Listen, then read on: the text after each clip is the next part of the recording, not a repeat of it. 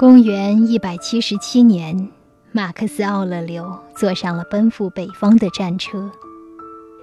如果一百二十一年四月二十六日是他准确的生日，那么这一年他刚好五十六岁。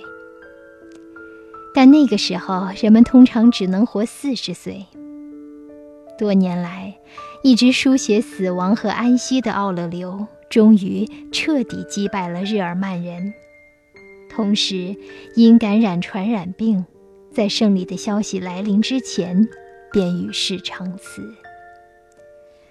多年来，他的帝国一直动荡不安、危机四伏，甚至可以说兵荒马乱。加上军队的内讧，他的年轮几乎是在战车下转动的，他的身体也十分疲惫。尽管所到之处，人们都在高呼“皇帝万岁”，皇帝本人却深知来日不多，一种壮士一去不复返的预感徘徊在他的心头。不过，他早已做好了随时放弃生命的充分准备。去世前三天，他还和朋友一起谈论宇宙、神灵与人生的深奥哲理。罗马城外，风把旗帜吹得猎猎作响。他深情地和朋友一一握手，就像是生离死别一样。他的情绪可能感染了朋友，朋友请求奥勒留留下自己的箴言，不要随身携带。这，就是我们今天可以在书架上看到《沉思录》的原因。多亏他的朋友。不然，也许我们就读不到这本智慧的书。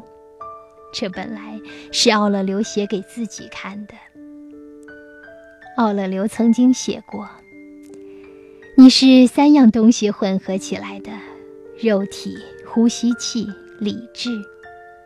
前两者确实属于你的，因为你必须把它们保持住。”但是真正讲起来，只有第三个才是你的。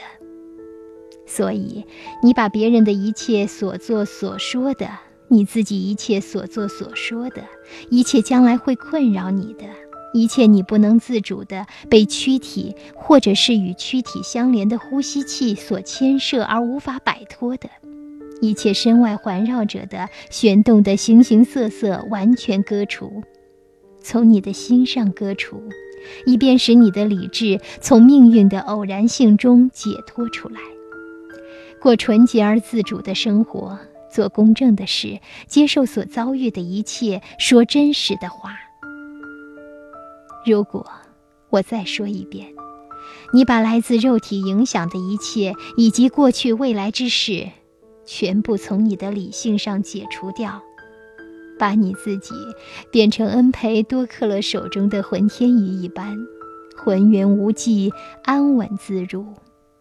训练你自己，只过你自己的生活，那么，你便可宁静的、和平的、称心如意的度过你的一生。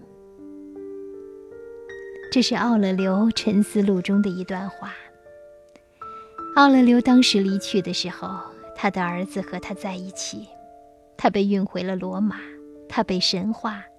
那些出得起钱的人为他塑了全身像或者半身像，许多人还把奥勒留的塑像和家里的其他神像摆在一起。那么，奥勒留究竟给你我带来了怎样的影响呢？